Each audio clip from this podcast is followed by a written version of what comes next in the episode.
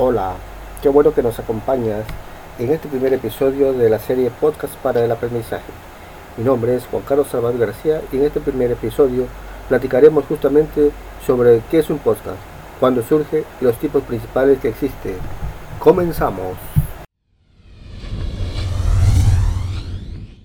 El término podcasting aparece en un artículo del 2004 de Harmesley para referirse al auge de la radio en línea no profesional, producido por los propios usuarios debido a los iPods, MP3, player, el software accesible o barato para producción de audio y los blogs. Parece que el nombre surge de combinar las palabras iPod y broadcasting. El término se refiere a una manera nueva de emisión de programas de radio en la que nos suscribimos y con un programa en particular, Podcatcher, lo descargas a tu computadora o a tu dispositivo móvil de forma gratuita. Entonces, a un episodio se le llama podcast. A quien lo hace se le llama podcaster y a quien escucha se le llama podcasting. Y a la práctica de producir podcast educativos se les llama learncasting, broadcasting o lecturecasting. Hay cuatro tipos de podcast.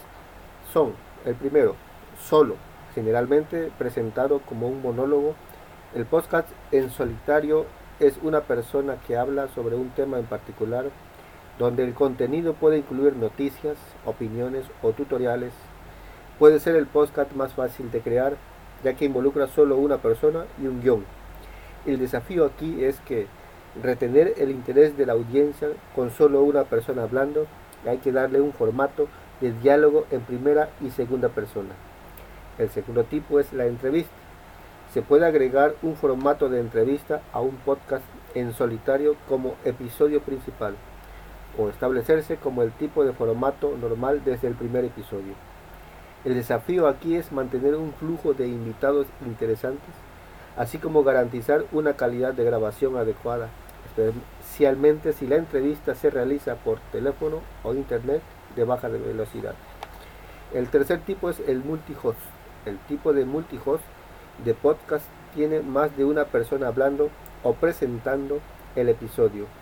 Esto puede permitir un tono más informal que un podcast en solitario, proporcionar más de un punto de vista sobre un tema, difundir el esfuerzo de producción y permitir que un programa continúe si un presentador está ausente.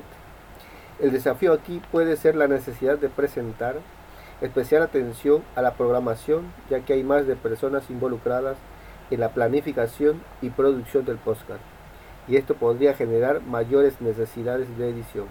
El cuarto tipo es un video, un podcast, vidcast o blog eh, con V. Es lo mismo que un podcast pero con video. Puede proporcionar un formato interesante y atractivo para un podcast, particularmente uno que se presenta en solitario.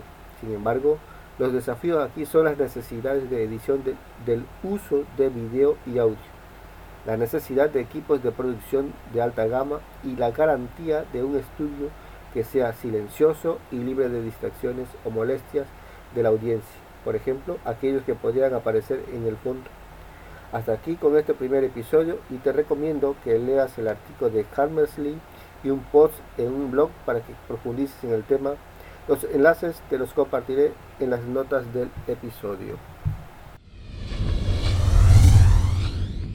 Qué bueno que me has acompañado en este primer episodio. Recuerda que encontrarás algunos enlaces en las notas del podcast hacia sitios de interés y recursos adicionales. No olvides suscribirte al canal y compartir este podcast con el hashtag podcast con idea. No te pierdas el episodio 2 la próxima semana.